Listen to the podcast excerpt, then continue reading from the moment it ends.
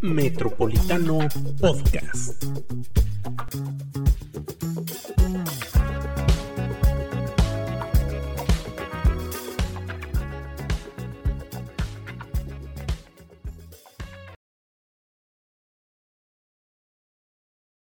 Bienvenidos amigos a una emisión más de Metropolitano Podcast. Nos acompañan Lizeth López Velarde. Hola Lizeth. Hola, ¿qué tal? Un gusto saludarlos una semana más. María Miranda Franco. Hola, gracias por estar. Y tenemos para iniciar este programa al Arqui Noel, Noel Mata Atilano, candidato de Va por México, PAN, PRD, PRI, al Distrito 1 Federal, aquí en que comprende Aguas la mayoría de los Calientes. municipios. Sí, son, son 10 municipios del, del interior. Solamente la capital queda, queda fuera de este distrito. ¿Cómo está aquí? Muy bien, hola hola María, hola Alan. Pues muy contento aquí en esta nueva campaña, en esta nueva encomienda que traemos representando a la coalición Va por México. Arqui, ya es usted conocido en Jesús María, pero ¿qué municipio le está costando eh, más entrar o le costó más?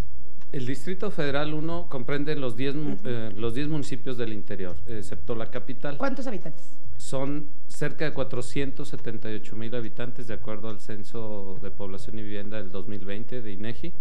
Están distribuidos entre 118 mil familias en este distrito. Y bueno, el municipio en el que quizás y por obvias razones nos ha costado un poquito más entrar es el municipio de Asientos. Soy gobernado por Morena. Ha sido un municipio que la gente también es uno de los más alejados de, Jesús María.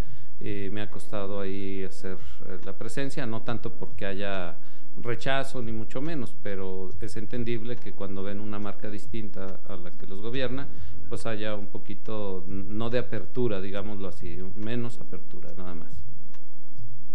¿Qué le dicen en los municipios? ¿Qué, qué- Pues la gente está muy consciente y con muchas ganas de que haya un cambio. En cambio, se sienten muy agraviados y afectados. Eh, me he encontrado comunidades alejadas en el municipio, sobre todo de San José de Gracia, más allá de la Congoja, este, donde la gente está batallando mucho ahorita por la falta, sobre todo de la atención médica, el haber eliminado el seguro popular es algo que ha pegado fuertemente, eh, sobre todo en el Distrito Federal 1. La gente campesina, la gente que se dedica a la producción agropecuaria, pues muchas veces estas personas su única forma que tenían de acceso a una atención de salud de calidad era a través del seguro popular.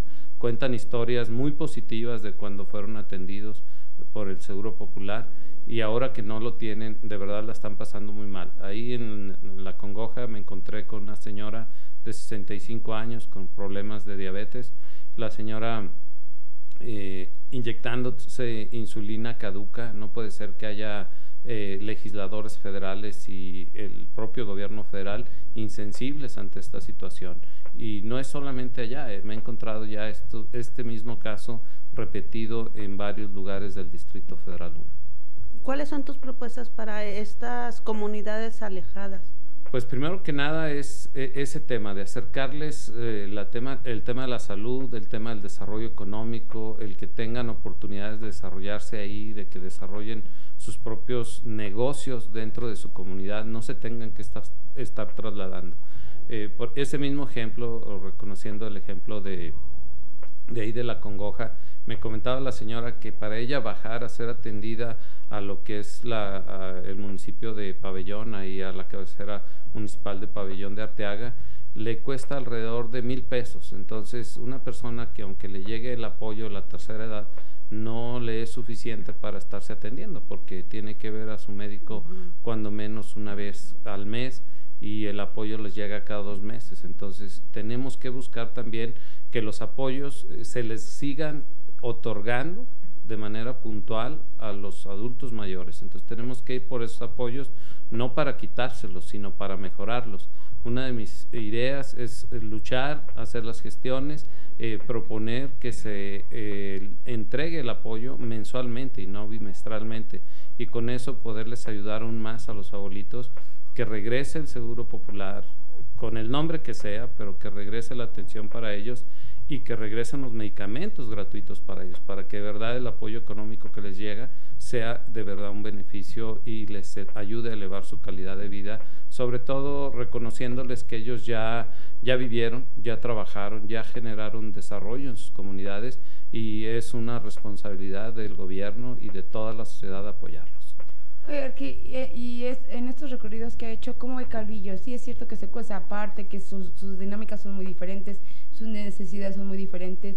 O sea, Calvillo siempre se ha como, uh, como hecho una burbuja, no buena o mala, sino como uh, distinto a los demás municipios. Pues obedece a muchas razones. Primero, eh, ahora sí, geográficamente está despegado del resto de, de, la 45 Norte este, y esa situación lo hace que sea con características totalmente distintas e igual que el llano. Son dos municipios que tienen eh, esas uh, facetas, digamos, los regionales distintas, climas distintos al resto del estado. Este, en este sentido, también la conducta de la sociedad es una sociedad, reconocerla, muy trabajadora, muy productiva, muy proactiva igual que los demás, pero ahí la, verdad, eh, la relación que tienen con tanto familiar que por alguna circunstancia en algún momento tuvieron que emigrar a los Estados Unidos y que eso, lejos de a ellos afectarles y separar a las familias, los ha mantenido con una dinámica de interrelación entre sus familiares que se fueron a Estados Unidos en, determinado momento con ellos. Y ese intercambio cultural, eh, económico, eh, personal ha hecho que Calvillo vaya adelantando en muchas eh, circunstancias con respecto de otros municipios. Entonces, la verdad es que es una sociedad organizada, una sociedad respetuosa. Eh, también tienen grandes retos porque ellos al estar colindando con la parte de los cañones hacia Jalisco y Zacatecas es una zona que sabemos que hay inseguridad y que también ellos tienen que estar muy atentos a eso para no permitir que esa dinámica de inseguridad permee en su comunidad. Pero lo han hecho bien, son gente trabajadora, muy productiva en el campo, eh, muy emprendedora y con visión. Arqui, eh, ¿cómo han recibido los ciudadanos de estos municipios el tema de la alianza? El ver que son tres partidos juntos y que utilizan mucho el tema de eh, son tres contra uno y se juntaron todos contra Morena. ¿Cómo, ¿Cómo ha percibido a la gente en este tema? De primera instancia la gente sí le extraña mucho y me preguntan cómo van juntos hoy si siempre habían sido antagónicos, si siempre habían peleado el poder entre sobre todo el PAN y, el PRI, ¿no? Ya con el PRD ya habíamos ido en algunas coaliciones, en algunos estados y ya por, Oye, por el que soy diputado del Distrito 1 fue en coalición. Sí, el diputado del Distrito 1 va en coalición, este, los presidentes municipales van en coalición, excepto los diputados federales. No, me refiero al que está en funciones. El, el Javier PAM, PRD, Javier, eh, Javier es eh, PAN Javier el Chicagual. Y, y Javier este, llegó eh, bajo las siglas del PRD, o sea, su registro fue sobre el PRD. En mi caso, esta coalición de Va por México es una coalición que está conformada por 219 candidatos que somos, entre ellos 77 emanados del PRI, 72 somos del PAN, el resto son del PRD y de la sociedad. Entonces, en ese sentido, eh, a nosotros la curul que, que, me corresponde a un servidor sería para el PAN. Eh, ¿Cómo se distribuyó esta, este acomodo? De acuerdo en la alianza que se hizo dentro de la cúpula partidista, eh, se analizó cada uno de los distritos y se vio dónde es el partido más fuerte y a ese partido es al que se le cede el espacio. Entonces, en ese sentido fueron los acuerdos dentro de, los comités ejecutivos nacionales de los tres partidos y así es como se llega a esta candidatura.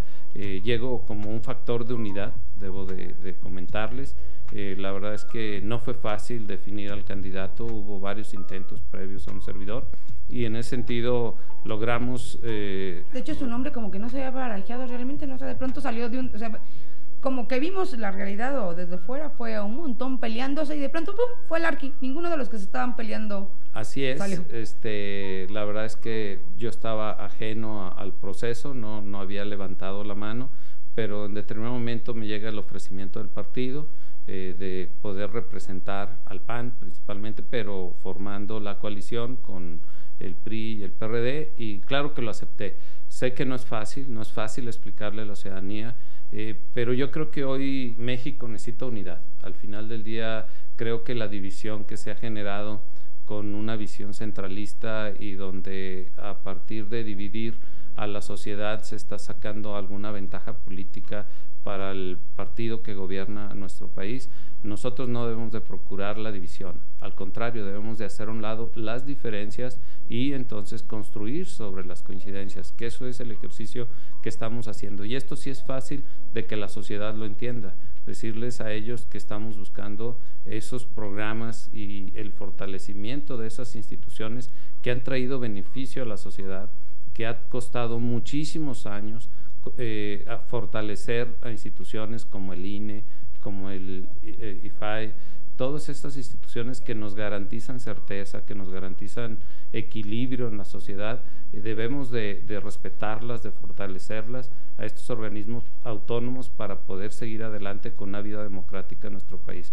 Yo creo que el autoritarismo no es para nada bueno para nuestra sociedad. Yo creo que debe de seguir existiendo la democracia, sí que la gente pueda seguir eligiendo a quién va a dirigir los destinos de su comunidad, de su estado o del propio país. Arqui, eh, es una misión complicada la que tiene esta coalición en esa búsqueda de quitarle la mayoría morena, pero es quitarle la mayoría morena para que dejen de reformar todo lo que necesitan para hacer lo que, lo que quieren. Pero ¿cómo hacer para que no llegue una oposición que a todo le diga que no? Mm. O que eche para atrás lo que sí ha hecho bueno el gobierno federal. Primero creo yo que tenemos que ser una oposición responsable y constructiva. Tenemos que ir a construir, debemos de construir nuestro futuro juntos. Es parte de mi eslogan. Debemos construir ese futuro juntos todos. Debemos escuchar a todas las voces, a todas las expresiones, a todas las formas de, de pensar, de sentir, porque si no hay diálogo, no hay construcción. Tenemos que construir en base al diálogo. Eh, sí hay que llegar a, detener la destrucción de las instituciones. Yo creo que el grave error que ha existido en nuestro país en general, en la historia reciente de nuestro país, es el querer inventar el hilo negro cada tres años en un municipio o cada seis años en un gobierno estatal o cada seis años en un gobierno federal. Cuando se le ha dado continuidad a instituciones, a proyectos, entonces han sido proyectos que han perdurado de una administración a otra, se ha visto que son proyectos exitosos. Todo proyecto, toda organización, como cualquier sistema, tiene sus áreas de oportunidad y se tendrá que revisar, y esa es parte del trabajo del legislador federal, en conjunto revisar las áreas de oportunidad de los programas, de los institutos y de los organismos autónomos para ver en dónde todavía se puede mejorar aún más pero no llegar a desaparecerlos porque se pierde mucho esfuerzo, mucho trabajo y mucho dinero. Entonces no debemos de cometer ese error. Eso no lo paga el gobierno. Cuando uno llega a gobernar, porque ya fui presidente municipal, el dinero que administra uno realmente no es de uno, es un dinero de la sociedad que le entera a uno a través del pago de sus impuestos o de sus derechos. Entonces en ese sentido tenemos que ser muy responsables y el órgano legislativo del país, que es el Congreso de la Unión, tiene que estar vigilante de ello, que el recurso público se aplique de la manera correcta y eficiente. ¿Le gusta la Ciudad de México aquí? Sí, sí me gusta la Ciudad de México. Nunca había pensado que en algún momento fuera yo a vivir ahí. Hoy lo veo cada vez más cerca. Ese, tengo parientes allá, tengo primos, hermanos que viven en Ciudad de México.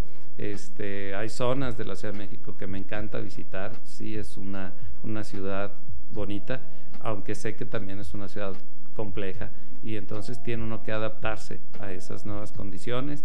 Estaremos, eh, primero Dios, trabajando fuertemente allá de lunes a jueves este, regresando, regresando a las comunidades, porque es algo que me han pedido también las gentes cuando los visito en las comunidades.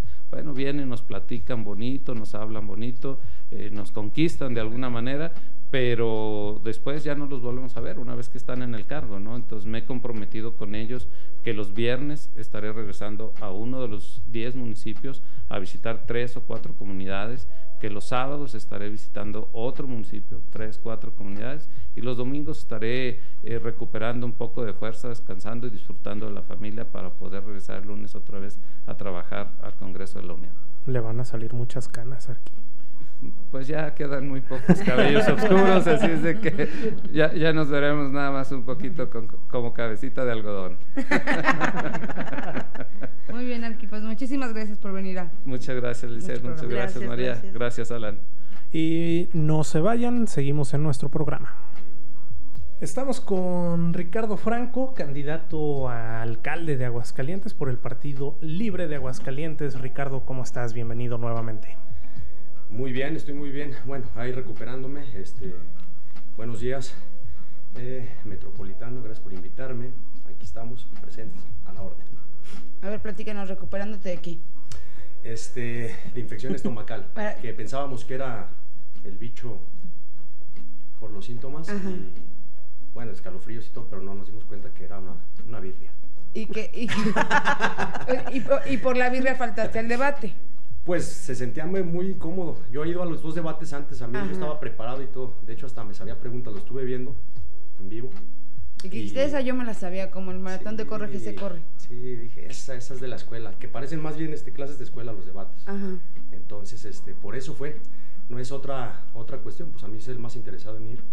Y fue esa, esa incomodidad de que imagínate, ando ahí, que corre que te pego.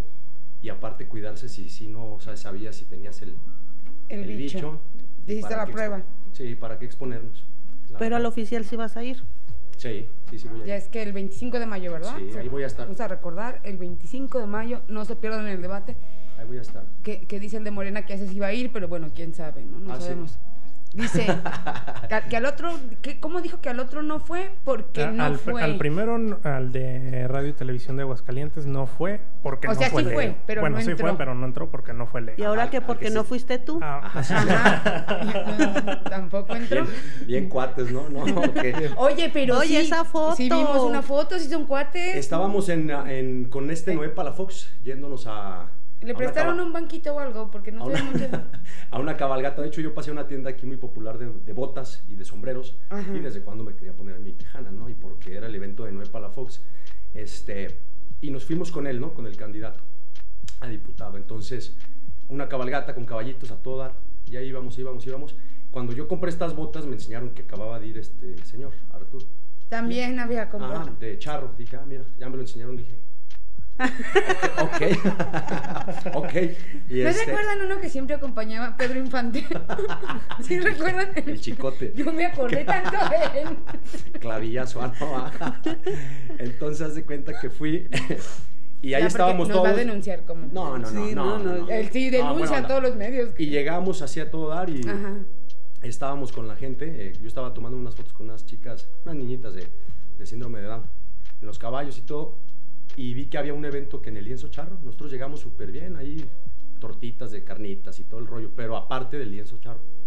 Y veo qué pasa este, al baño y dije, ah, ok, me dicen, ahí va. Le dije, no lo había visto nunca en persona, la verdad.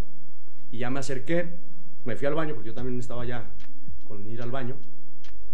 Y le digo, ¿qué onda? ¿Cómo estás? Le digo, ¿por qué no vas a los debates? Así. ¿Y qué te respondió? No, Richard y bla, bla, bla, y ahí entablamos una conversación muy buena onda, a mí me cayó bien, sinceramente. Le preguntaste, ¿por qué no vas a los debates? Y te respondió, no voy a caer en provocaciones. No, no. no me, Te mandó Leo. no, no me, no me respondió, la verdad es que entablamos así, bla, bla, bla, bla. Este, salió, ya se fue, y yo me metí al baño, y cuando salgo del baño, este, estaban en la fotito. Vente para la foto, toma, hay que tomarnos una foto. Y dije, ah, no lo vi mal.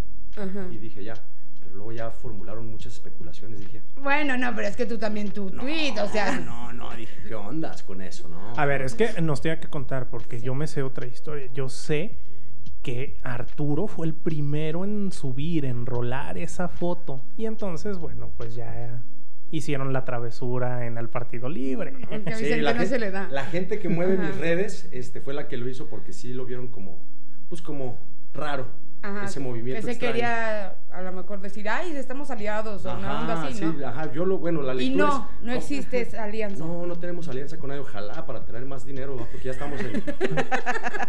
Fíjate que, que hasta me fui a hacer mi, mi PCR a las farmacias del ahorro. No es broma. Oye, es pero real. están más baratas en la UA. Sí, también. Sí, no sabía. puedes hacer en la UA. Y en el carro. Ah, sí. Sí, no te bajas. No, sí, la verdad es que excelente servicio en la UAS que implementaron este tema de, de hacer las pruebas y, y muy bien. Pero ya nos, ya nos fuimos, ¿no? Mucho, sí, sí, ya pero nos contaste la historia. Sí, pero no, no hay detrás al- de la foto. No hay alianzas, no hay nada. Este, yo respeto a cada candidato, sinceramente. No, no veo nadie como competencia. Siempre lo he dicho, mi propia competencia soy yo. Que por más que cuelguen lonas y por más que hagan cosas, yo creo que hay más propuestas que tengan. Creo que lo que le debemos de dar al pueblo es ofrecerles la verdad. No ese tipo de cosas que yo estoy cercano a ti, no es cierto, no están cercanos a ellos. Yo me, a mí eso sí lo quería yo decir aquí. Voy a los tianguis, voy a lugares, solo me he encontrado a la candidata, a Norma, eso sí. A ella sí una vez, pero las brigadas de los demás con montones de basura. Basura, basura, hasta el Partido Verde trae mucha basura. Fíjate que Este, eso sí es cierto, me Y impactó. no vienen ellos, ¿eh? A, a mi casa, que es tu casa, han llegado como cinco papeles iguales. No sé si les ha pasado a ustedes. No, del verde. Cinco iguales. Ah, Yo sí, digo, a pero mí qué ya. necesidad, o sea, con las mismas propuestas. Dije, bueno, es que es otro, Ajá. es otra información, es otra comunicación. Son las mismas. dije, pues estos no son los del verde que deben de ahorrar. O sea, Seguro, y en ajá. papel, ¿no? Eso sí tiene, así chiquititos dice que es reciclable, pero yo. Y ya porque es verde Dudo, piensan que es este Sí, natural, sí, sí, ¿no? no importa, ¿no? Sí, y la verdad es que no los he visto y eso es lamentable. Creo que la población por eso está harta. Lo repito, está harta, está harta de que juran cercanía y no tienen cercanía. Y eso a mí me duele. Voy a mi barrio, ahí la casa de mis papás y hasta hice un videito y todo y seguimos en lo mismo. Me estuve observando y hice la, comparación de cuando yo estaba chiquillo y siempre, siempre, siempre, siempre. Cuando tuve que emigrar para allá y ir y venir y venir. Y no está mejor, está peor. De verdad, cada vez está más feo. Con todo respeto para mi banda del barrio, pero no, no se ve un progreso. La- el tercer anillo todo con baches, este, todo pintarrajeado, cada vez más pobreza, cada vez más gente drogándose. Y eso a mí me da mucha tristeza. Entonces, cuando voy a mi mismo barrio, que me tocó ir al de ¿Cuál era tu barrio? ¿Dónde? Pilar dónde? Blanco, Pilar, Pilar Blanco, eh, bueno, Huertas y el mero mero es Andador Crucel 151, ahí la casa de mis papás. Ah, tú eres rudo. Rudón, Potreros del Oeste. Mi futuro- mi fu- Rudón. Yo sí sé, yo sí Uy, entiendo. entonces ningún candidato te va a venir. Porque, ¿no? porque por ahí le pusieron que era cursi, pero no, entonces No. es rudo. Por ahí, por ahí hubieras empezado. Rudo, rudo y cursi. Que yo, Rudo y cursi. que yo estuve de extra en Hace esa unos película. días cursi ¿En serio? Rudo y cursi. Estuve de- Mira. De, extra, de extra. Y la otra la puso el del partido, el, el presidente del partido, y la vi. Y dije, mira, yo salgo ahí formado. en la taquilla del Hipódromo Las Américas. Pero de, de rudo y de cursi, ahí de ¿Cuál, las dos. cuál- cuál fue? Me voy a salir un poquito del tema, pero ya que lo mencionaste, ¿cuál fue tu primer papel importante que para ti fue ya? Ay, Importante, ¿no? importante, Ajá, mujeres, mujeres asesinas. El teniente Morán. Mm. Ese que trabajé con todas las actrices. ¡Oh, eres tú! Sí, así, de este tamaño, flanco. Sí, claro. Sí. Oye, pero te ponías más morenito. Me, pues, me encanta broncearme a mí. Te- Ahorita pero- pues ya no batallo en la campaña, pero ¡Qué impresión! Oye, yo te conocí. el teniente Morán, ahí. sí, claro. Sí, en la 2 y en la 3 estuve. Por supuesto, Eso. sí, yo sí me acuerdo. Bueno, no sé si ustedes la vieron. Si no, Sí, veanla, no, está muy Veanla, está muy buena. Sí. Sí, la verdad, Oye, está muy, muy Ricardo. ¿y, y la expectativa ya crees que la, eh, la gente ya cambió de como te tenía en un principio, ahorita ya que casi estamos... Ahora sí voy a hacer cursi. Ay, es que son un amor, un amor las personas. Eh, me conmueve mucho porque lloran.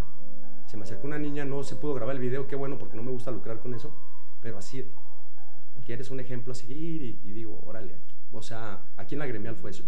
Y las señoras, todo candidato, candidato, voy a lugares y candidato y candidato. Creo que en poco tiempo, porque es poco tiempo lo que nos dan para hacer campaña, me he quitado ese estigma de el actor. Porque ya me vieron más cercano, porque es la- la- lo que soy, soy. O sea, voy a poner testimoniales pronto de gente que me conoce del día a día, desde la gente de intendencia hasta grandes estrellas, para que vean que sí soy como soy, porque hay gente que sí no me conoce y, ah, nomás está haciéndole o nomás está actuando, ¿sabes? Y no, no me interesa actuar, me gusta que, que la gente te vibre como eres, que te perciba, no, vi por ahí ayer un video que me dio mucha pena y mucha risa. Luego se los digo, ahorita no lo quiero mencionar, de un candidato. Este, y yo estoy en contra del bullying. Entonces, Ah, híjole, ya sí, saben. Entonces, Sí. sin comentarios para que luego no se la tomen personal. Pero ay, hay que meterle verdad al asunto, no sé. No, no, no es creíble. No es Pero, creíble. ¿Viste el debate? Sí, sí, sí. Y, y- y- ¿Por cuál Vida. de todos ellos? Vida. Oye, ya supe de qué se trató. Ayer me enteré. Que ya se me olvidó, no, pero. no, no nos digas porque más adelante en este espacio vamos a, cierto. Que tenerlo y que él nos explique Pero no por tiene qué. que ver con el Frente Nacional, como Ah, muchos creíamos. ah, no tiene que ver con el Frente Nacional. Pero bueno. Sí. ¿Por cuál de todos los que son tú jamás votarías, por ejemplo? Por ninguno. Ninguno. Se me, me dio mucha flojera verlo. Van a pelear unos. Uno va a evadir, uno va a pelear. Eh, creo que la más acertada, y no votaría por ella, pero es muy rollera, es Saraí. Y ya, porque se ve que es como. Ella, yo creo que debería estar de maestra de escuela, no en, en esto.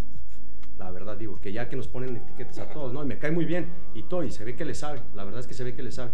Y es una pregunta muy, muy buena y también la evadieron. Entonces, digo, híjole, no sé, vi cuántos views tenía. Veo que yo en mis Instagram Lives tengo más views que eso. Y Bueno, de- pero tú eres una Sí. celebridad. Sí, bueno, no, Ricardo, pero, pero ¿no? sí, pero pues en las estadísticas, entonces, ¿qué es lo que se está viendo? Porque ellos ponen que están súper Sí. arriba y la gente de a pie. la yo no les creo a las estadísticas nada, sinceramente, con la pena del que me escuche, este, pues si las están alterando, si están dando ahí el moche, no sé, pero O hay que las hablar- encuestas. No Sí, crees en las encuestas. no, no sé, no, se me hace muy amañado todo ese rollo. Y con todo respeto de las encuestadoras, no les creo. No les creo y no porque nos pongan ahí, o sea, unas salen en una cosa y nosotros salimos en otra. y- Pero cuando vas a la calle o cuando ves todo lo que te escribe mucha gente que ni te seguía, ni te escribe, ni nada, les dices. Y cuando se te quita este estigma del actor y de la gente y de las personas, te ha constado, te ha constado que yo estoy en los semáforos y la gente me recibe bien. Muy poquita gente es la que está harta con nuestro partido o algo, porque a veces nos confunden. Nos confunden, no sé por qué, como ¿Con si quién? fuéramos todos, pues con el gobierno actual yo creo, por de pronto, por Oh, Es que cuando tienen por un la- logo, por tienen la- un logo muy cierto, es que parecido. la plaza parece a la de ayuntamiento. Ajá, Es que pero sí. o a la- ajá, o a Aguascalientes. Ese, presidente de partido como que, que no vio el logo, que no lo vio. Sí, pero es muy poquita la gente que nos dice eso y la otra vez también me gritan corrupto.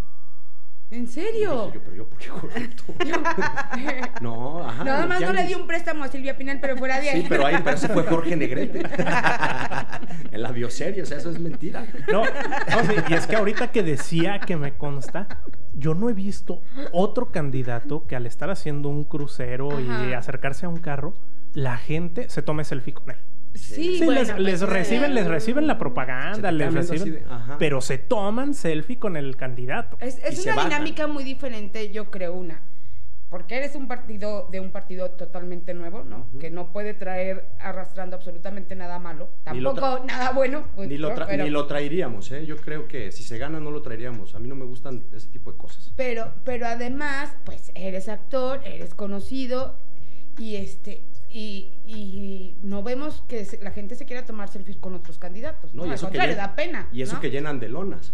Eso es lo malo, que ellos están más, Oye, más vigentes y ya vienen haciendo campaña desde hace muchos Sería años. más bonito, la verdad, ver un espectacular de Ricardo Franco, que cuando, que- porque vas todo primero y ves un montón de espectaculares de todos.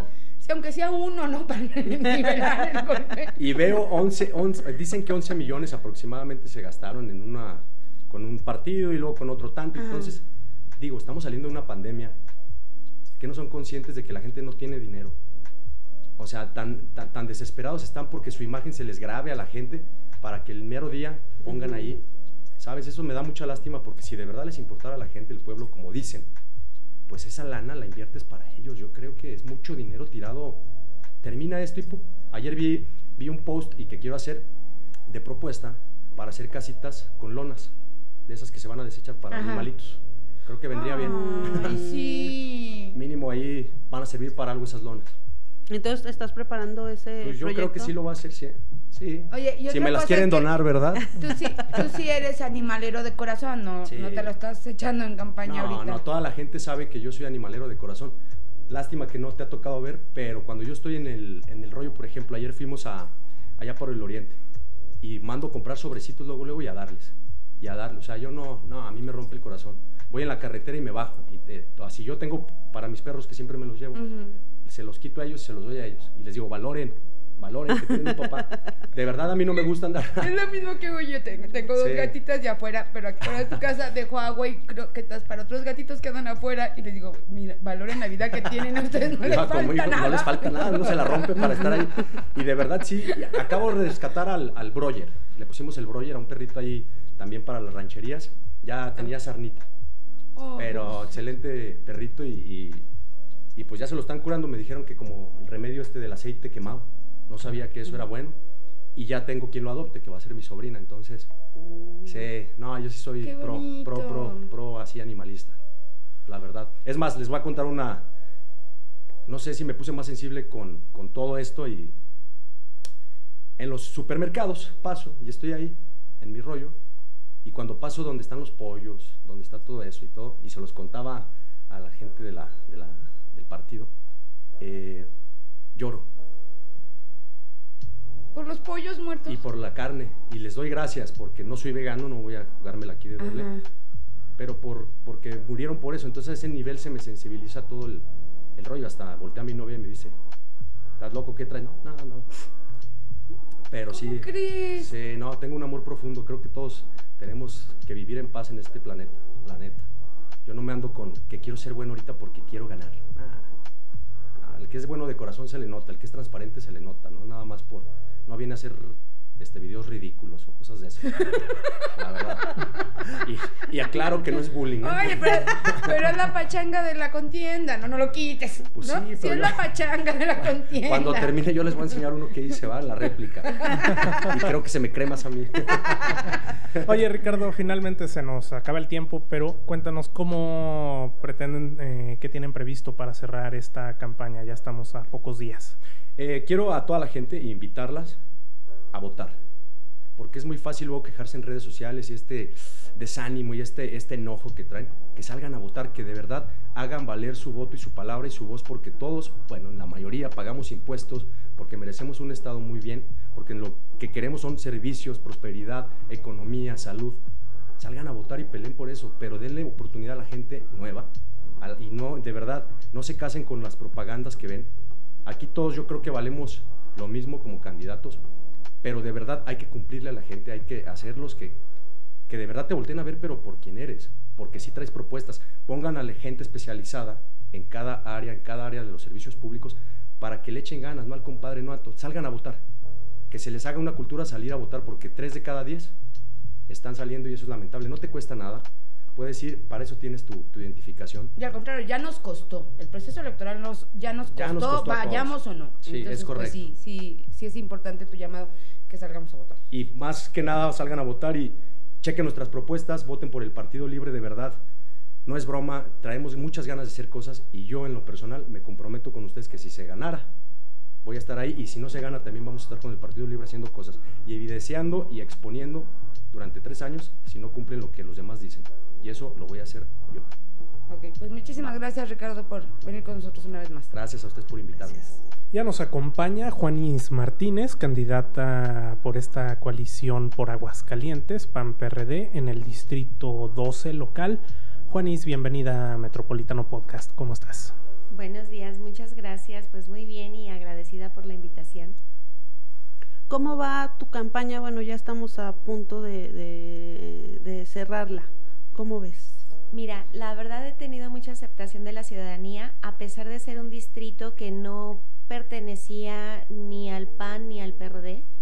Eh, ha sido un distrito en donde hemos tenido buena aceptación, la apertura con la gente ha sido muy buena, muy bonita. Vamos bien, vamos bien y estoy convencida, la verdad, de que este distrito lo vamos a ganar en, la coalición. ¿A, qué partido pertenecía? Eh, antes era, eh, bueno, es del diputado con licencia de Morena. Antes era mm. Y antes de Morena era del PRI. Pero esta vez vamos a hacer historia con la coalición. distrito cambiador. Exacto. Pero vamos a ganarlo.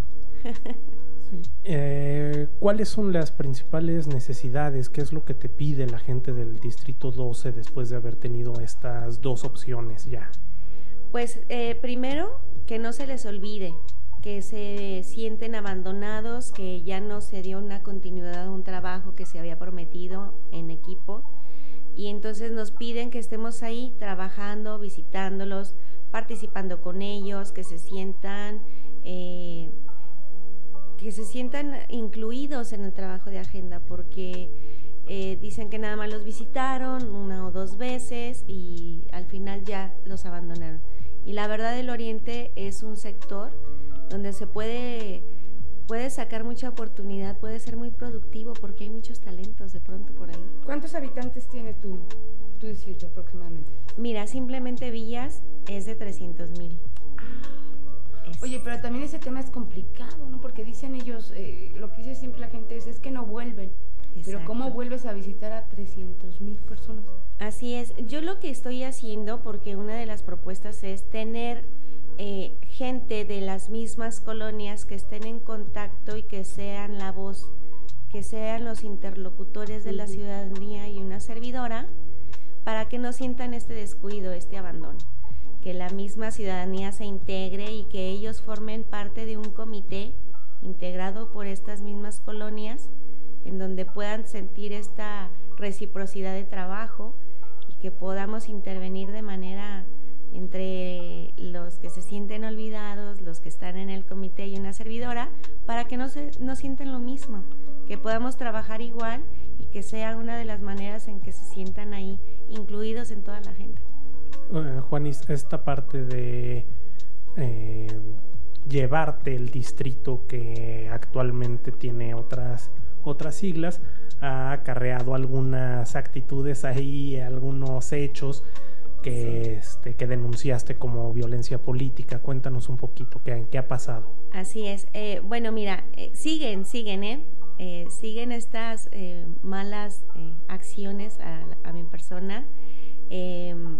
Pues nos siguen quitando las lonas, que en su momento, la verdad, yo valoro tanto hasta el trabajo de las personas que nos ayudan a poner una lona que es mal plan de la gente que luego llega y las arranca, porque entonces dices, es un trabajo de equipo que se ha venido haciendo, nos quitan lonas, nos persiguen, de hecho tenemos ahí las evidencias de, los carros, las placas, eh, tenemos ahí fotografías de las bardas, cómo las modifican de manera muy intencional, porque por ejemplo la palabra diputada la modifican y queda una palabra muy ofensiva mm. a mi persona, entonces es muy intencional lo que están haciendo contra mí. Eh, ahora han empezado a grafitearlas, pero les agradezco a los contrincantes porque yo creo que contratan gente que no sabe y ahora en las bardas me ponen que soy una persona incorrupta, entonces pues se los agradezco, no sé si no saben lo que significa. Y entonces, pues les agradezco toda esta buena campaña que me están haciendo también, pero pues sí, sí siguen las malas prácticas. ¿Han detectado específicamente a qué campaña pertenecen estas personas que están afectándolos? Sí, sí, de hecho tenemos este, testimoniales de las personas que han recibido el dinero en efectivo por hacer este tipo de campaña. Cuéntanos, ¿qué partido es? ¿Quiénes son los que están ahí eh, jugando chueco? Mejor dejamos que la fiscalía nos apoye. ya presentaste la denuncia formal y... Sí, de hecho también eh, le agradezco mucho al Instituto Estatal Electoral que están ahí al pendiente de mí, que están aportando también para hacer una, una investigación de hechos, hechos de peligro que pudieran pasar a mi persona están al pendiente ya y entonces de alguna manera esto no nos intimida. Al contrario, ahora que vi estas bardas que dicen en corrupta, ya les agradezco todo lo que están haciendo. Sí, porque... que dice, síganle, síganle. Sí, sí, sí, dije, ok, está bien. Y, estos ataques es porque vas pisando eh, fuerte en el, en el, distrito. Sí, y es muy evidente, ¿sabes por qué? Porque hay más compañeros candidatos en el distrito 12 los, los cuales no se han visto afectados. O sea, ves y ves una campaña de otros colores y ahí están, pero la mía justo, la mía no. Y entonces es cuando dices, es justo contra el rival más fuerte, como dirían los programas de televisión. ¿Te, te amedrentan estas acciones, Juanis? Mira, te voy a ser honesta, justo como he estado yo trabajando en el tema de mujeres en, por varios años en varios estados de la República, compañeras de mi partido sí se han visto bueno, las han asesinado, este, justo después de ganar una contienda o justo cuando le va pisando los talones a otro, por decir eh, nombres, está Gisela Mota, está Aide Nava, que eran compañeras perredistas que en su momento por ir ganando, pues eh, fueron asesinadas. Eh, el temor es solamente de que no nada más sea mi persona, sino después el equipo o la familia que está detrás de uno. Pero aún así no nos intimidan. Finalmente cuento con el respaldo de mucha gente que está al pendiente de nosotros, porque hemos trabajado bien y que tenemos ahí las herramientas para, para poder denunciar como se debe, pero vamos bien, vamos bien y les agradezco a los que me pusieron y que soy una mujer incorrupta. Eh, Juanis, eh, finalmente un tema, te hemos visto, pues ya lo decías tú, muy involucrada con estos temas feministas. La comunidad feminista, ¿cómo ve tu candidatura? No, les duele el loguito azul. Yo esa duda tenía ya que lo estás tratando. El loguito azul ese no. Ellas saben cuál es mi línea, ellas saben qué es lo que voy a defender y que si llego al Congreso saben también de qué lado lo voy a hacer. Entonces, mis convicciones van a seguir igual por la misma línea, la defensa de los derechos humanos de las mujeres, y voy a estar ahí para representarlas y saben que, que voy a ser una más de las que hacen, alcen ahí la voz por no violentar los derechos de las mujeres. Hay apoyo, hay apoyo de la comunidad. Así es. La comunidad feminista tendría una representante ahí en el Congreso. Así es. Por primera vez, ¿no? O sea, sí ya como comunidad feminista, bueno... Sí, porque muchas veces se ha hablado de la legislatura de la paridad de género y que son mm. más mujeres que hombres en el Congreso, pero pues eso no se ha visto reflejado en, en los derechos de las mujeres. Yo, la que puedo recordar que vio más esos temas eh, cuando estuve en el Congreso fue en Nora, fuera de Nora para acá, ¿no? Y en esos tiempos era además, era del PRD de, de, Nora para acá no recuerdo, tienen, a lo mejor se nos está brincando, pero no recuerdo a alguien que haya peleado como tal este, el tema de los derechos. Eh, Silvia Garfia sí alejada del grupo parlamentario panista eh, y sus, sus, ideas conservadoras, pero pues sí, sería realmente la, sería la primer representante de esa comunidad. Así es, y pues convencida, convencida de a lo que voy, a defenderlas a todas. Y no nada más a ellas, también todos los derechos. Claro, eh, de hecho, pues mi convicción es hacia los derechos humanos. El hecho de no ir en contra de cualquier garantía de cualquier persona. Pero sí que las feministas cuenten con una, con una mujer que va a estar ahí presente para lo que necesiten. Oye, este, en el tema de, dices, eh, ¿qué, otras colonias comprende tu distrito, además de Villas? Está pues Palomino, Anexo Palomino, Cumbres 1, 2 y 3, eh, ah, la, la estamos Sí, no es la hojarasca, está los laureles, o sea, colonias como fuertes, ¿no? Es lo que te iba a decir. O sea, es que Cumbres y Villas, pues son colonias conflictivas, con todo respeto para, para la 2 de octubre. pero ellos mismos sufren mucho de, del tema de pues de los robos, de los robos de la, de la batería que, que creo que es, eh, pareciera un robo muy simple, pero le, estás quitando a lo mejor el día de trabajo a una persona. O sea, ay, le robaron la batería. Sí, pero uno, primero, esa batería se va a regatear. Se va a regatear para comprar droga, porque quien roba una batería, la mayoría, el 90% es por eso. Y la familia a la que le robaron la batería, pues ese día se queda sin comer por comprar su batería. O sea, realmente es una cadena y entonces hay temas de delincuencia y de adicciones muy fuertes. ¿Cómo, cómo trabajarías para estos temas de este sector en específico? Así es. Bueno, también una de las colonias así fuertes es la 2 de octubre, ¿eh? que fue de donde nos sacaron a punta de, de arma blanca.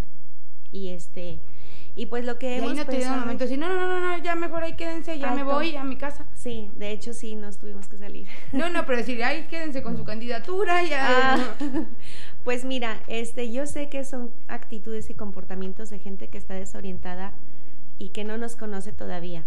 Yo lo que le he dicho a la ciudadanía que se den la oportunidad de conocernos, tanto ellos a mí como yo a ellos, que si hay un hartazgo es por un trabajo anterior, que el mío es nuevo, entonces que nos den la oportunidad. Ese es un problema que grave, ¿no? Que de los, pues ese hartazgo que dices hace que cierre las puertas a todos. Y hay gente que dice, no, es que usted ya, bueno, hay muchos perfiles que son nuevos, que no son los mismos de siempre, que, que por primera vez contienden para una, para eh, un puesto de elección popular, pero pues la gente está cansada de que les vayan y les platiquen. Así es. Y bueno, una de las cosas que yo veía importantes para trabajar justo con los jóvenes, que son los que de pronto toman este mal camino, es atenderlos. Yo creo que desde el momento que te sientas con ellos y, los, y platicas qué es lo que necesitan y los escuchas, ya sienten esta inclusión, porque también hay un rechazo nada más por la apariencia.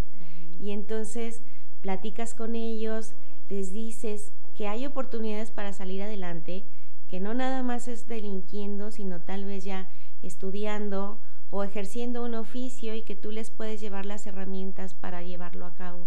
Que puedes abrir talleres en donde les puedes enseñar desde la carpintería, los barber que se han hecho muy populares, muy buenos, que los hay en estas colonias, pueden ser mecánicos, pueden tener un taller para arreglar bicicletas o hasta las patinetas, que es lo que les gusta, ¿no? O sea que pueden llevar un oficio para salirse de esta situación delictiva que a veces también la misma sociedad los orilla por el abandono o el olvido en, en este sector. Bueno, Janis, pues queremos agradecerte eh, tu visita, pero no sin antes le des un mensaje a los habitantes del Distrito 12. Mm, muchas gracias. Pues miren, invitarlos a participar, que si queremos que esta situación lamentable que está viviendo México, si queremos que esto termine, salgamos a votar.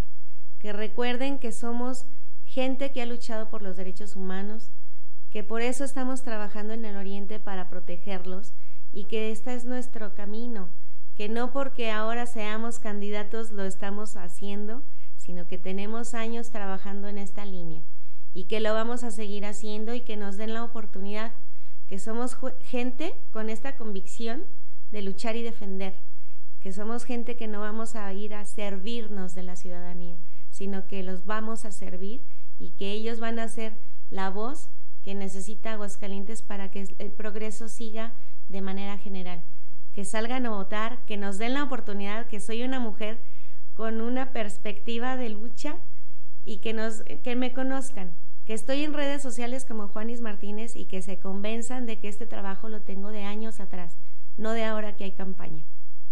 Que salgan a votar. Muy bien, Juanis, muchas gracias. por acompañarnos. Seguimos en Metropolitano Podcast. Nos acompaña Luis Verdeja, candidato del PRD, él sí, solo del PRD, a candidato federal por el Distrito 2. Luis, ¿cómo estás? Bienvenido. Hola, muy buenas tardes. Y sí, ya, ya son tardes, efectivamente. Muchísimas gracias ah, por la invitación. ¿Es de los poquitos o el único que no trae el loguito azul? Yo, yo creo de verdad que soy el único, el único y, y la verdad también mi compañera Susan somos los Ah, las y los únicos que de verdad no, no venimos en esta alianza. Pues Luis, cuéntanos a propósito de alianzas y esos escuditos azules. Hoy tuvieron una rueda de prensa en la que hacen un, un llamado muy directo al Frente Nacional por la Familia. Cuéntanos eh, de qué va este, este llamado, esta solicitud. Mira, este llamado yo creo que viene de todo un proceso que yo he vivido. ¿Por qué? Porque realmente desde que yo conozco pues, la trayectoria del frente he visto cómo han manejado su agenda. Una agenda donde se han oposicionado al avance de los derechos humanos, al avance de los derechos de las mujeres y de verdad esto siempre me ha llamado la atención su forma de organizarse, porque también vale la pena decirlo, su forma de organizarse, y cómo ha generado que también, eh, ahora sí, tengan resultados con este tipo, este tipo de peticiones, ¿no? cuando sabemos que van totalmente en contra de los derechos humanos. Eh, este llamado que yo hago es, aprovechando que yo observo que pues hay ahora sí charlas, charlas con partidos políticos, charlas con, con diferentes dirigentes también, donde pues exhortan a que firmen su pliego petitorio. Yo la verdad digo, bueno, ¿y por qué a nosotras y nosotros del PRD no nos hablan? porque no nos preguntan. Sí, vaya, o sea, yo, mira, yo no, yo no te echo mentiras, yo tengo yo creo que ya más dos, tres años que hasta me tienen bloqueado de su Facebook. o sea, sí, ya, ya los tengo, yo creo que ya me ubican bastante bien y me tienen bloqueado de su Facebook para que no les comente nada, no les replique, etcétera. Pero sí así hicimos este exhorto, bueno, hay que abrir un diálogo, o sea, a final de cuentas yo sé que hay puntos donde vamos a estar de acuerdo, el combate a la pobreza, este la protección, yo siempre lo he dicho, es que no hay que aclarar, no es familia, son las familias. Entonces, pues es que realmente cuando ponemos a analizar el tema de los derechos humanos hay que, hay que reconocer que nadie está en contra de la vida, nadie está en contra de la protección de, la, de las familias. Entonces eso es lo que queremos dialogar. Y queremos dialogar y decir, a ver, ¿por qué no hay un reconocimiento de este tema? ¿Por qué no hay un reconocimiento de los derechos de las mujeres?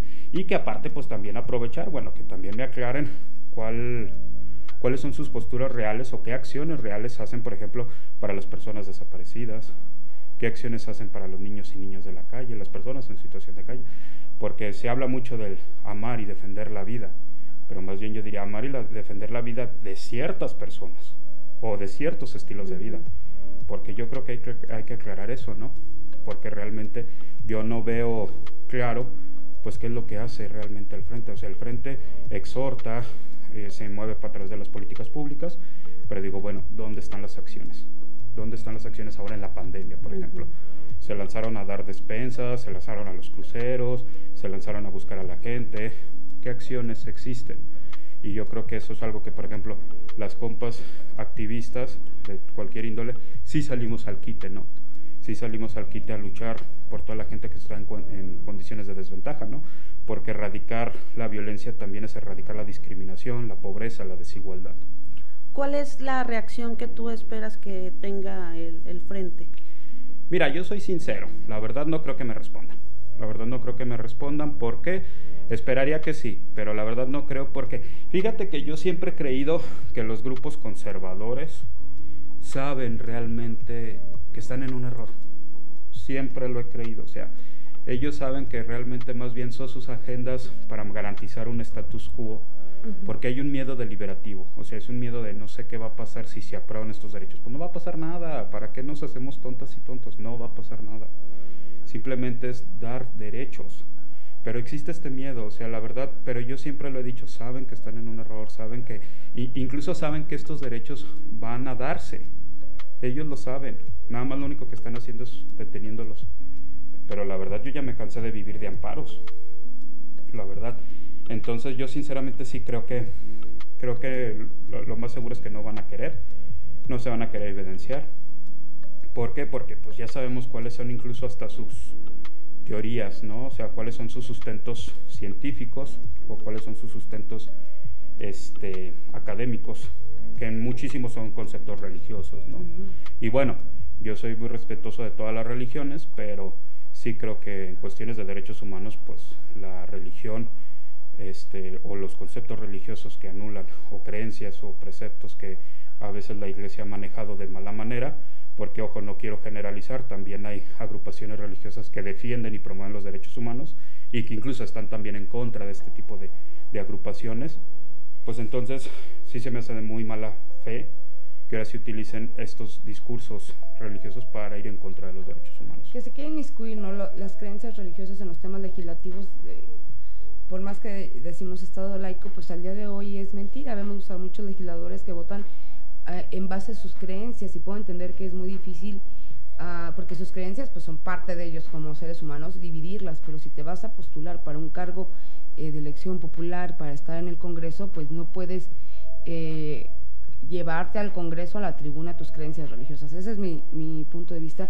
y creo que ha sido que si eso se dejara atrás, pues otra historia sería de Aguascalientes. No, incluso podemos hablar que, que, efectivamente como fue la reforma constitucional del 2011 que eleva, eleva los derechos humanos a rango constitucional, pues lo dice prácticamente, ¿no? Los derechos humanos tienen que ir en avanzada. Entonces, ellos saben, ellas saben que realmente los derechos humanos se van a dar tarde o temprano. Que lo estén congelando es otra cosa, pero es una realidad que los derechos humanos van a estar tarde o temprano y que también saben que la mayoría de los votantes tarde o temprano van a estar a favor de todas estas propuestas. ¿Por qué? Porque hay un punto. A lo mejor si ahorita yo te pregunto, a favor de la eutanasia, me dicen, en contra. Y si estuvieras en un hospital, en día te dijeron que no hay vuelta atrás, que en 15 días a lo mejor falleces y que va a ser muy, va a ser muy doloroso este proceso, no, pues ojalá nunca esté allí es eso, o sea, ponernos en ese lugar, generar empatía, empatía, totalmente. Es lo que yo decía, bueno, yo escucho que alguien dice, es que no son propuestas que le interese a la población de Aguascalientes. pregúntale a las personas con discapacidad, pregúntale a la población de la diversidad sexual, pregúntale a las personas que están en una etapa terminal, a ver si no son propuestas. Entonces, realmente no estamos generando nada de empatía con los sectores malamente minoritarios. Las minorías siguen siendo eh, población, ¿no? De segundo... Y que también se tiene la creencia de que es que no van a salir a votar o es que es un, voto mínimo. Pero yo me pongo a preguntar y digo, si alguna vez hacemos conciencia y descubrimos que todas y todos somos minorías, si nos juntamos vamos a ser la gran mayoría. Entonces realmente es cuestión de que también las minorías se sientan representadas. Oye Luis, ¿y qué pasa con estas propuestas cuando andas en la calle, cuando llegas a tocar puertas y presentas estas propuestas? ¿Cómo las ha recibido la ciudadanía del Distrito 2? Ahí te va. Mira, por ejemplo, este, cuando abordo el tema de, del derecho a la adopción, es muy diferente llegar y decir, este, derecho, derecho a la adopción por parejas del mismo sexo, porque ya sé que la respuesta van a decir, el derecho no es de los, de los, de la pareja, es del niño. Ok, pero ¿qué pasa cuando llegas y dices, existen en México 30 mil niños en situación de abandono en casos hogares? Estos niños están deseosos de una familia, del respeto, del amor, de sentirse amados en un hogar. A mí no me importa si es madre soltera, padre soltero, dos mamás, dos papás, mamá, papá. A mí me interesa que se reconozcan todos los tipos de familia.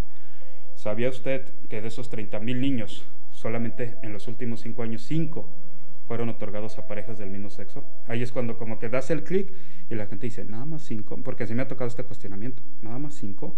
Sí, nada más cinco. ¿Usted por qué cree que no se los dan? No, pues yo creo por discriminación. O sea, sí empieza a haber un análisis. Es explicarles, Exactamente. ¿no? ¿Por qué? Porque por lo mismo, cuando tocamos el tema de la eutanasia, es decirle, es que ahorita estamos dando una postura a través de un privilegio, que es la salud.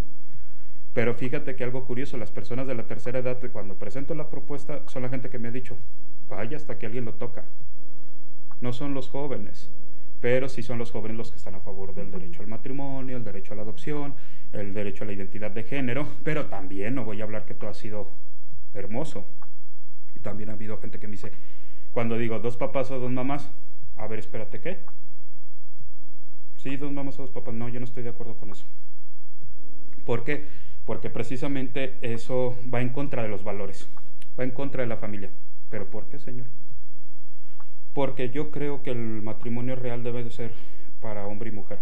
A ver, obviamente no es entrar en debate, pero sí reconocer desde dónde va esta concepción, ¿no? Si son eh, discursos o narrativas religiosas, conservadoras, Políticas. políticas, exactamente. ¿Por qué? Porque ahí uno va descubriendo. No es que eso es pecado. Ah, ya tú sabes que te vas a ir por la religión. Ya sabes, o sea, no es que yo no estoy de acuerdo con, con ese tipo de políticas. Ah, ya sabes cuál es su línea conservadora. Entonces, prácticamente lo que estamos impulsando es el reconocimiento pleno de los derechos humanos, que yo sé que hasta la fecha ningún otro candidato o candidato lo ha hecho, ¿no? Y esto ha significado una dificultad especial para la campaña, ¿no? Porque al final el tener que explicar, entrar en estos pequeños debates para hacer entender a la gente en qué sentido va la propuesta, por qué debieran analizarla, pues te quita más tiempo, es menos casas que puedes. Eh, no, y deja no solamente menos casas, sino que te- incluso te, te minimizan. O sea, ya no importa si es Luis el sociólogo, Luis 15 años de activista, Luis servidor público, no. Ahora, perdón por la expresión que voy a utilizar a toda la gente que nos está escuchando, pero se convierte totalmente en Luis el maricón, Luis el joto, que está defendiendo a los homosexuales. O sea, literalmente ya no importa nada. Les digo, me ha, me ha tocado precisamente, eh, fue con la publicación de las que siento yo que fueron más fuertes, cuando cuestioné por qué Arturo Ávila había firmado con, con los grupos ultraderecha, que la foto fue dos hombres. Que lo negó, ¿eh? que lo O sea, negó, que lo negó, que lo negó, sí. Pero ahí estuvo la foto. No, y hasta Y lo presumió en un las- Él- video. él lo presumió. Sí, él lo presumió diciendo que unos jóvenes entusiastas, llenos de buena vibra y bla, bla, bla, ¿no? Pues bueno.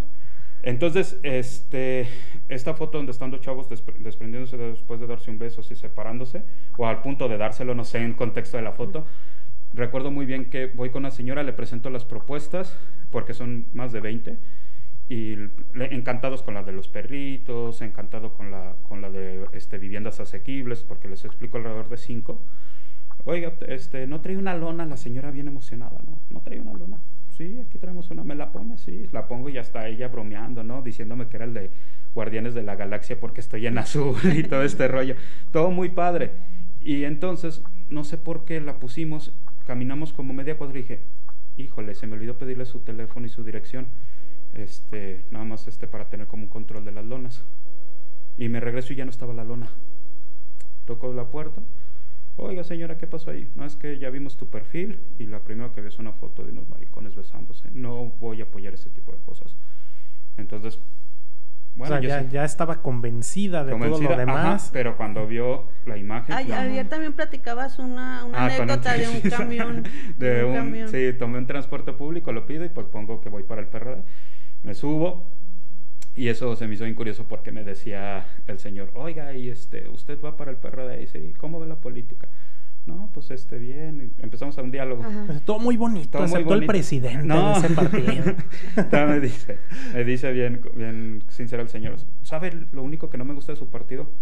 Que, oiga, es que yo no estoy de acuerdo con el Joto que luego sale ahí. Y yo así no me he recargado así.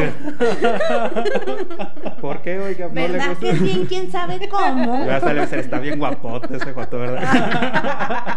La verdad, así de... ¿A poco no, señor? Sí, yo estaba a punto de decirle algo así, pero yo, ¿y por qué no? Le ibas a dar un beso. Ajá, sí. no, el amor es amor, señor. Déjese querer. No, este... La verdad, así como que...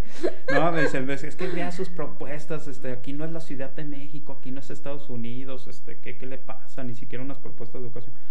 Ah, usted, entonces este, usted no está a favor de los derechos humanos. No, pero es que no son derechos y la verdad no, siempre sale hablando de eso y, y la verdad entonces de qué se trata.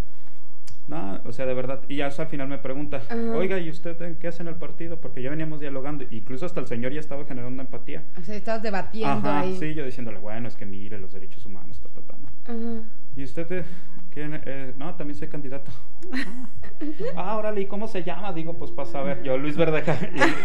Y, yo creo que, no sé, dije, estaba nada decirle, pues yo soy el Joto. yo soy el Joto del candidato. Y la verdad sí me ha pasado también, este, pues vean los comentarios de internet, ¿no? O sea, o sea siempre comentarios de, ah, este, muerde almohadas que... ¿Y no te bajan el ánimo este tipo de comentarios? Mira, yo desde que acepté la, la invitación de ser candidato sabía que esto iba a pasar.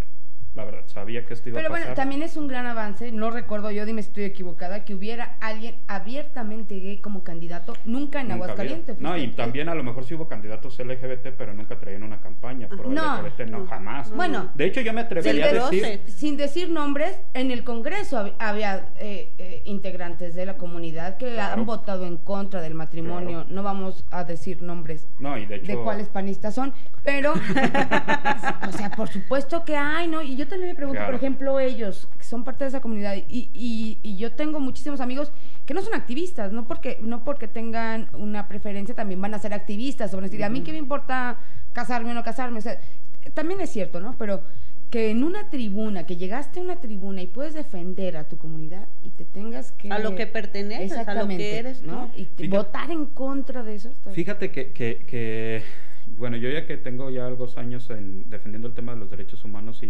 principalmente los de la diversidad, me ha costado trabajo entender que el hecho de pertenecer a la diversidad nada más nos habla de con quién amas, de con quién te erotizas, no habla de algo más. Entonces es por eso que yo digo, bueno, no por el hecho de ser LGBT significa que vas a ir a favor de los derechos. O sea, también hay que reconocer que, que existe una homofobia introyectada, que es muy fuerte y que yo creo que es la peor de todas. Entonces eso, por supuesto que sí te baja el ánimo, ojalá fuera más llevadero este, este asunto. la piel más gruesa. Pero te hace efectivamente a veces hasta lo agarro con, con, pues ahora sí con humor, ¿no? O sea, cuando saco una publicidad o algo que metemos pauta, pues vemos, este, por ejemplo, los comentarios negativos. Ah, yo a veces ya hasta les respondo con besitos y cosas así. sí, besos, o sea, o sea, a final de cuentas, o sea, ya luego a veces digo, me meto a los perfiles y digo, ay, mira, pues este yo creo que también, o sea, o, número de amigos en común, 430, ah, por Dios, ya sabemos de dónde vienen, ¿no? O sea, o sea esos son los mismos, ¿no? Y, que yo creo que también hay como decimos, ¿no? Ojo de, ojo de loca no se equivoca, ¿no? O sea, entonces, Yo pensé que era frase célebre de Lisette, pero no. no. He de decir que, que, es frase célebre de un amigo que siempre me decía así, este, desde muchos años, ojo de lo que jamás se equivoca. Entonces siempre se los digo y les da mucha risa. No es mía, no es mi autoría, pero es la segunda persona que escucho que dice, ¿verdad que sí? sí? Efectivamente. Y algo curioso, ¿no? O sea, cómo, cómo estamos en esta ambivalencia de, de, de discursos, ¿no? O sea, hace una semana todo el mundo traumado con el baile de los 41 y Ajá. diciendo que, ah, es que tiene que cambiar México, pero siempre he creído, ¿no? A lo mejor como alguna vez me comentó un maestro en la facultad, y yo creo que es muy cierto, dice, es que a la gente no, no le incomoda ver que una pareja del mismo sexo viva, duerma juntos. Lo que le incomoda es cuando salen a la calle y salen tomando es verlo, la mano. Es verlo. Exactamente, Ajá. eso es lo que incomoda. Les hace cortocircuito. Exactamente, porque todos fascinados, ¿no? Todos fascinados con, con estas historias mexicanas Ajá. que yo no dudo, que yo no dudo, y yo espero que por esto ya ahora me, me van a linchar nuevamente. Yo no dudo que un 16 de septiembre alguien grite, ¿no? Viva todas las, bueno, iba a decir, y vivan toda la comunidad gay que nos dieron patria, ¿no? Porque yo creo que algún día va a pasar. ¿Tú crees? Sí, totalmente. Ojalá. Nada más es cuestión de verlo, ¿no? Oye, eh, el, el, matrimonio que vimos ayer, uh -huh. este, platícanos por qué fue tan importante. Mira, yo creo que es importante simbólicamente, porque a final de cuentas no es el, no es el primero este, que se está dando sin vía de un amparo, sino es el primero que dice, va, yo estoy a favor de demostrar que sí es un proceso, que al final de cuentas el amor es amor. Que se puede. Que se puede. Y que está algo que me encantó, todas las familias, ¿no? O sea, las familias de ambos lados así aplaudiendo, este, agradeciendo. O sea, eso es fascinante, ¿no? Ver la cara del papá así también. Ya, por fin mi hijo. O sea, uh -huh. todo eso yo creo que es muy simbólico. Uno de los comentarios que, que siempre recibo es, pero su familia jamás se va a sentir orgulloso, orgullosos de ustedes. O sea, de verdad, ese tipo de comentarios que nomás denotan odio y que denotan precisamente con luego este, actitudes violentas, porque al final de cuentas son violentas. Cuando vemos este tipo de acciones, ahí está. Pero sí había hasta hace poco un rechazo de las familias muy fuerte, ¿no? Sigue habiendo. Que los corrían. O sea, Sigue pero ma, ma, yo veo, yo he visto una gran diferencia de la primer marcha, me acuerdo, hicimos incluso un especial con, con Julián Elizalde de cómo fue la primer marcha, eran 20. siete personas, sí, creo, sí, siete, sí. ocho personas en la plaza y, y, cómo fue y cómo ha sido 20 años después de esa marcha y ves a las familias apoyando, o sea, acá era hace 20 años, hace 15 años impensable. era impensable uh -huh. que veas a una mamá, uh -huh. ¿no? De alguien de la comunidad gay, este, ahora es LGTB, pero bueno, este, para mí sigue siendo la comunidad gay. Uh -huh. Y este, que, que, vieras a una mamá, a un papá marchando, era total, o sea, no podías imaginarlo. La última marcha que se vivió en Aguascalientes fue, wow, yo estaba de, de, haber estado en la primera a ver esa, o sea, el, el cambio fue radical, es, la diferencia sí dices, bueno, eh, sí ha habido un gran avance en Aguascalientes que también no se puede negar, que sí estamos retrasados y nos comparamos con otros lados, pero bueno, han tenido sus, han ganado sus batallas. Es que fíjate, Aguascalientes es un caso bien curioso, es de los estados que menos tiene casos de discriminación por, hacia Conapret, o sea, quejas, no sé si es por desconocimiento de que la banda no sepa dónde meter una queja. A lo mejor, porque tampoco sabían que ya no se podía casar sin amparo. Ajá, a lo mejor es desconocimiento. O en su defecto si hay un avance. Pero también es cierto, por ejemplo, Aguascalientes fue de los primeros estados que prohibió la discriminación, era el artículo 91D. Y que fue de los primeros que puso orientación sexual. Queda prohibida la discriminación por orientación sexual. No por preferencias. Incluso nuestra legislación estaba más avanzada que la propia constitución. Porque la constitución, acuérdense que decía preferencias.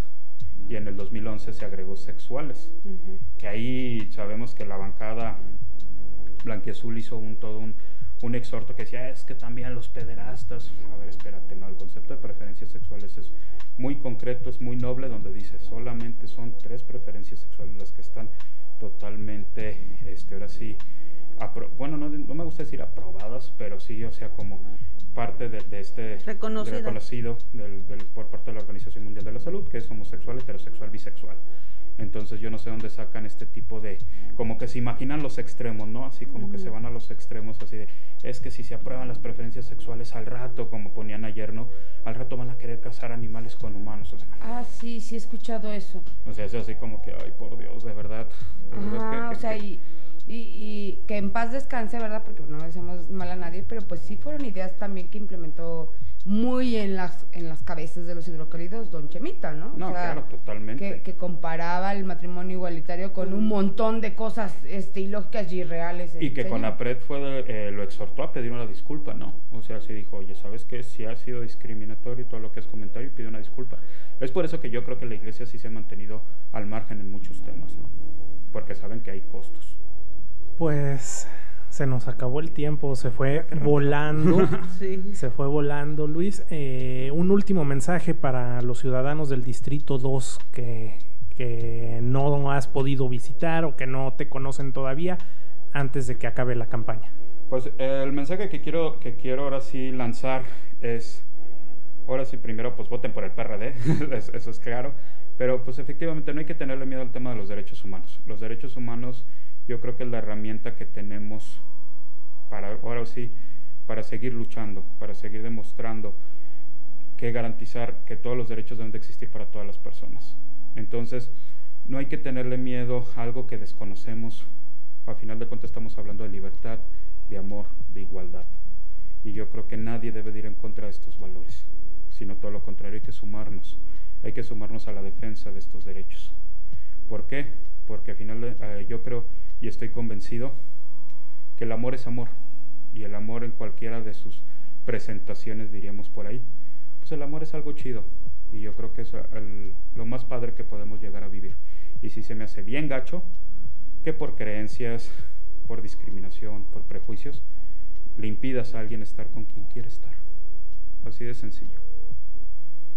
Pues muchas gracias Luis. Continuamos en Metropolitano Podcast. Nos acompaña ahora Leo Montañez, Leo candidato del PAN PRD a la alcaldía de Aguascalientes. Leo, ¿cómo estás? Muy bien, muchas gracias, muy, muy buen día, gracias por esta invitación. Oye Leo, cuéntanos, ya, ya se acerca el final de la, de la campaña, una campaña diferente por este tema de la, de la pandemia. ¿Cómo la han trabajado? ¿Con qué propuestas cierras? Bueno, te comento, Alan, que estamos en la quinta semana. Tengo muy claro las semanas porque cada semana hemos estado presentando un eje de los cinco que planteamos desde el primer día de campaña. Y pues estamos cerrando con el quinto eje de Aguascalientes, un municipio sobresaliente, donde debemos explotar Aguascalientes con la vocación turística que tiene, eh, se acerca para el país pues también una oportunidad en el segundo semestre del año de recuperación del turismo. La gente tiene ganas de viajar, la gente tiene ganas de salir y eso es algo para lo que debemos de estar preparados. Y Aguascalientes pues tiene ese potencial turístico no solamente por su cultura de ser una ciudad muy cómoda, de ser una ciudad donde pues puedes hacer recorridos, visitas guiadas, aprovechar su gastronomía. El sector hotelero, pues la verdad es que es un sector que en Aguascalientes está muy bien organizado y pues estamos difundiendo en el quinto eje prácticamente pues este tema, este tema de aprovechar de Aguascalientes esa vocación del turismo que a nivel país pues el turismo ya es una de las principales eh, actividades económicas con la mayor derrama y es algo que tenemos que potencializar. Oye, Leo, hace unos momentos platicábamos este, con otro candidato y hablábamos de algo que es muy curioso. Vimos como que eh, el candidato de Morena te apoya demasiado. como que hace muchas cosas para, para apoyarte. Eh, se ha dicho que sí hay un pacto, ¿no? ¿Qué puedes decir al respecto? Porque pues lo vimos afuera de un debate donde él podría haberse lucido, ¿no? Y fue nada más a, burlarse prácticamente de los otros candidatos y no entrar. Y luego otro debate que esa ocasión había sido que porque no había sido, ¿no? Y después al otro que sí fuiste, no, pues que siempre no. Y entonces, pero pareciera de verdad como que te estuviera eh, ayudando, esa es la palabra. Bueno, eh, nuestra campaña ha sido una campaña creativa, ha sido una campaña innovadora, ha sido una campaña no solamente por el tema del COVID que ha sido distinta, sino que ha sido una campaña que ha marcado un puntero. Eh, somos derroteros en este tema y la verdad pues a nosotros nos, pues nos complace el hecho de que al ser una campaña innovadora, pues que seamos guías de otras campañas. Y eso es algo pues muy importante para nosotros ya que el hecho de que otros candidatos eh, pues vean en nuestra campaña una campaña diferente y, y, que esto genere que también en cascada que las otras campañas pues también traten de ser innovadoras, que impulsen nuestra agenda, pues es algo, es algo importante porque al final del día eh, pues la sociedad de Aguascalientes se merece pues campañas de altura y en cuanto a eso pues ustedes saben que yo siempre he sido muy respetuoso de los demás candidatos, nosotros estamos enfocados en nuestra meta, en nuestro objetivo y seguiremos adelante. Lo que Leo quiso decir educadamente es que el candidato se mueve conforme a tu agenda. Y sí, o sea, realmente pues eso ha demostrado que se ha estado moviendo, eh, por lo menos ese candidato en cuanto a si va o no vale, o sea, lo que tú hagas, entonces ya depende lo que él va a hacer. Así es. Y hablando de, de los debates, también platicábamos que estábamos esperando tu llegada para preguntarte. ¿Qué es vida? ¿Qué es vida? Eh, ¿Para qué, ¿Qué, ¿qué pasó, ¿Qué pasó ahí? Para el Frente Nacional. o sea, yo, Leo, estamos muy preocupados. ¿Qué, ¿Qué, quisiste decir con eso? No, ¿O eh, qué entendiste? Es un tema que tiene que ver con la seguridad. Es una estrategia de seguridad, es una estrategia global. Eh, significa videocámaras de, vigi de videovigilancia con reconocimiento facial. Significa iluminación, una ciudad más iluminada. Una ciudad iluminada es una ciudad segura. Eh, significa desarrollo no solamente profesional, sino humano en nuestros policías y significa aplicaciones, aplicaciones para la seguridad pública. Estamos promoviendo una aplicación que se llama Geodelito, que mm, al tenerla en tu dispositivo en tres ventanas, si tú eh, eres testigo de algún presunto hecho delictivo, pues podrás eh, con tu dispositivo mandar una fotografía, un texto y la ubicación donde está sucediendo la posible conducta antisocial y de esa manera, eh, al tener nosotros un centro de monitoreo georreferenciado, pues tener una mayor agilidad en la, en la actuación. Eso significa, eso significa es videovigilancia, iluminación, desarrollo profesional y humano y aplicaciones aplicadas a la seguridad pública. Oye, Leo, ¿y, ¿y por qué creíste que te íbamos a entender? porque todos nos quedamos como, No, ¿eh? porque- entendió mal, todo el mundo pero dijo, entendió mal la pregunta. Porque durante el evento eh, seguramente alguien pudo haberlo preguntado. Porque durante el evento pudieron preguntar, oye, ¿por qué escribiste esa palabra? Y precisamente pues daríamos la, la explicación que tiene que ver con el concepto de seguridad pública. Ya ven candidatos para que, Que no está le en el primer eje, que está en nuestro primer eje que viene siendo Aguascalientes, un municipio seguro.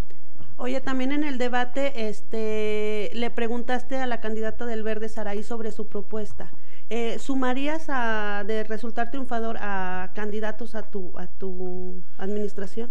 Desde luego que todos los candidatos tienen, tienen propuestas muy buenas. Yo creo que no hay campaña con propuestas, con propuestas malas. Bueno, No, bueno, sí bueno. hay. Hay un candidato No. que dijo que había que utilizar líneas moradas para regar nuestros campos de golf.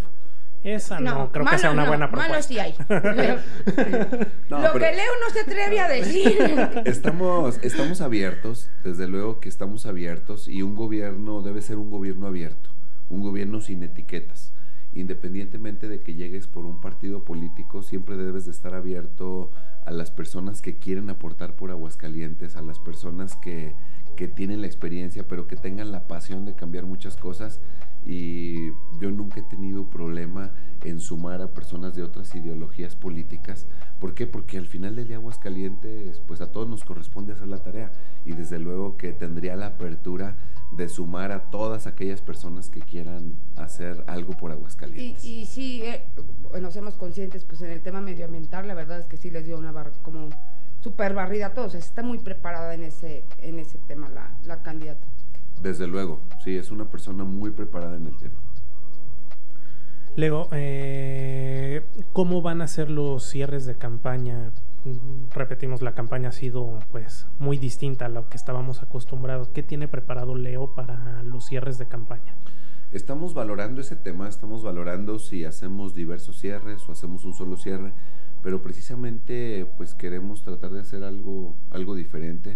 Incluso estamos valorando si hacemos un cierre general, pues ustedes saben que Aguascalientes, al ser una capital estado, una ciudad estado, pues estamos valorando también eh, si, si hacemos un evento en el centro, eso es lo que, lo que estamos actualmente valorando, si invitamos a, a todos los candidatos de, del municipio de Aguascalientes, a los federales. Estamos, estamos haciendo algunos planteamientos y bueno, pues ahí es una decisión que se estará tomando en el equipo de campaña. En estos días que ya eh, has recorrido las calles y las que sé que, bueno, por los también eh, los encargos que has tenido, los, los puestos que has tenido anteriormente, pues eso te ha permitido una cercanía con los ciudadanos. Pero en este transcurso la, pues la situación cambió, ¿no? No es lo mismo antes de la pandemia, ahora de la pandemia. ¿Qué te dice la gente? ¿Qué es lo que necesita? ¿Qué es lo que le está faltando a Aguascalientes? ¿Qué es lo que hay que cambiar? Que a lo mejor tú al inicio de campaña no lo traías en el radar, pero que ya al, ir recorriendo las colonias. Bueno, falta una estrategia para los enfermos post-COVID, incluso no solamente inhaloterapia, sino asesoría psicológica. O sea, hay muchas personas que están muy afectadas por este tema y es algo que es la parte que no se ve. En el tema solamente nos centramos en una persona que tiene COVID y no, pues ya se recuperó. En lo físico. En lo físico pero no estamos tomando en cuenta el lado el lado psicológico, el lado de que hay quienes por prescripción médica tienen que seguir una rutina de, ejercicios, de respiratorios, como la inhaloterapia, pero sobre todo si el tema emocional es algo que debemos de, de establecer un especial cuidado. Otro tema es el tema de que ahora como las madres de familia, ustedes saben que ya se les trasladó la función de ser maestras en casa por el tema de la educación a distancia o educación en casa o la escuela en tu casa, pues lo que nos solicitan son cursos básicos de computación, porque hay mamás que me han dicho, oiga, no se imagina cómo me desespero que tenemos que estar en línea y pues yo la verdad estoy desconectada, hay una brecha generacional hay una gran brecha generacional que tenemos que tomar en cuenta para reducir esa brecha generacional entre los niños y personas pues que durante su formación em, educativa pues no tuvieron contacto con los dispositivos electrónicos y donde se requiere pues que haya una capacitación desde los aspectos muy básicos precisamente para disminuir esa brecha generacional. Y pues desde luego también pues el tema del empleo. Yo creo que son esos esos tres factores muy importantes. El tema del empleo eh, sobre todo en las personas mayores de 40 años justamente el día de hoy en las propuestas que, que presentamos y en la alianza que firmamos que es con el sector gastronómico hotelero y cultural es precisamente el ramo del turismo y la hotelería, donde se generan oportunidades desde los 16 años hasta los 70, 80 años. Ustedes se dan cuenta cuando van a algún destino turístico, eh, pues como la edad no es un obstáculo para el personal que se ocupa en esta rama de la economía. Por eso es que queremos promoverla también en Aguascalientes, no solamente como una oportunidad de desarrollo económico, sino que también este, pues es una oportunidad para todas aquellas personas que en otras ramas de la economía les cuesta trabajo colocarse en el mercado laboral y es justamente en el turismo donde existe esa área de oportunidad. Esas son algunas de las tres cosas, digamos, que hemos visto en el tema, eh, pues ya digamos, eh, ya al final de la pandemia, ¿no? Esperamos que pronto termine este, esta pesadilla que estamos viviendo. Oye, Leo, ahorita que mencionabas esta alianza que se firmó la mañana de este viernes, eh, tenías una respuesta ahí muy puntual al tema de los recursos federales. Te preguntaban que, que la federación pues ya no ha mandado estos recursos para pueblos mágicos, para fortalecer el turismo, y tú respondías sobre pues la capacidad de Aguascalientes para hacer frente a esta falta de recursos. Cuéntanos un poquito. Sí, les comentaba que desde luego que hay recursos que han dejado de llegar a Aguascalientes, pero afortunadamente Aguascalientes, gracias a su crecimiento, gracias a que es uno de los cinco estados con crecimiento migratorio, con crecimiento demográfico, es uno de las ciudades-estado que siguen creciendo a un ritmo donde a pesar de la pandemia nuestros indicadores eh, pues son sorprendentes. Eh, se agregan 10.000 nuevas cuentas prediales por año y aparte pues de acuerdo a la fórmula de distribución de recursos, gracias a la captación que por sí mismo tiene el municipio, pues eso también tiene un impacto en la recaudación federal por una fórmula que existe, no porque alguien eh, decida darnos más recursos. Pero les comentaba ahí que justamente que gracias por decir a la recaudación del ISABI, a la recaudación del predial, es que año con año pues se tiene ahí una bolsa que va aumentando entre 40 y 50 millones de pesos que permiten solventar otras deficiencias que gracias a que se tiene cero deuda en Aguascalientes y que no estás pagando eh, pues algún pago financiero de deuda, pues eso también te permite jugar con tus finanzas, ver a qué rubros le das más importancia y podemos pues ahora sí que darnos el lujo de crear programas, ¿sí? que incluso en un determinado momento no estén contemplados, es decir, vamos a crear este programa de becas, vamos a crear este programa para entregar tabletas, vamos a incorporar más policías, esos ingresos adicionales te permiten crear estos proyectos innovadores. Esa es la gran ventaja que tiene Aguascalientes y gracias también a su cultura de pago. Ustedes se dan cuenta, cuando son los primeros días del año, se dan cuenta cómo se pone ahorita el CAM. Y hay gente que viene de otros estados y dice, oigan, pero ¿qué les pasa? Porque en Aguascalientes hasta hacen fila desde la madrugada en los primeros días del año para pagar su predial? Es un fenómeno que no pasa en otras en otras ciudades y en otros municipios. Que es parte no le de, de, que este estado no tenga esos golpes eh, que tienen otros estados, no tenga esos rezagos que tienen otros estados, porque vemos a todos los candidatos, ¿no? Pues a ti no, porque eres el del partido en el poder, pero si fueras oposición, a lo mejor también estarías diciendo, no, Aguascalientes está muy mal, Aguascalientes, o sea, Estamos en la lona. Y no es cierto. Claro que tenemos problemas graves, claro que tenemos problemas con el agua, claro. Pero además, otra cosa que, que yo creo que no han visualizado es que el problema que tenemos en Aguascalientes de agua lo tiene Tepesalá, lo tiene Asientos, lo tiene Pabellón, o sea, y lo tiene Jesús María, donde no hay concesiones. Pero bueno, independiente de eso, nos quieren pintar un Aguascalientes terrible, cuando la verdad es que si nos comparamos con otros estados, nunca debemos decir que de los males el menor, pero su gente ha hecho un buen estado, o sea, finalmente no tiene que ver con los gobiernos, como dices, ¿no? O sea, la gente tiene ese, eh, esa costumbre de ir a pagar los servicios. Aquí, nunca, cuando hemos visto que los maestros no den clases, por ejemplo, ¿no? La responsabilidad ante un grupo es primero. O sea, si Aguascalientes tenemos como una forma de ser muy distinta a los de otros estados, sin querernos sentir este, los, los suizos de del país, pero cierto que somos diferentes. No, pues vean las cajas de vean las cajas de recaudación. La gente está formada. O sea, la gente es pagadora. Platicando el otro día con algunos directivos de la banca me comentaban eso. O sea, Aguascalientes es de las zonas del país, eh, digamos, con el menor índice de, de saldos vencidos. Es una gente que paga. Es donde rebotan menos los cheques incluso la... ese dato sí no e, Ese es un dato, sí, es, es la cultura, hay una cultura de pago en Aguascalientes y eso es algo muy importante. Imagínense, llegan todos los días más de millón y medio de dólares de remesas. Eso es algo también que es un fenómeno en Aguascalientes.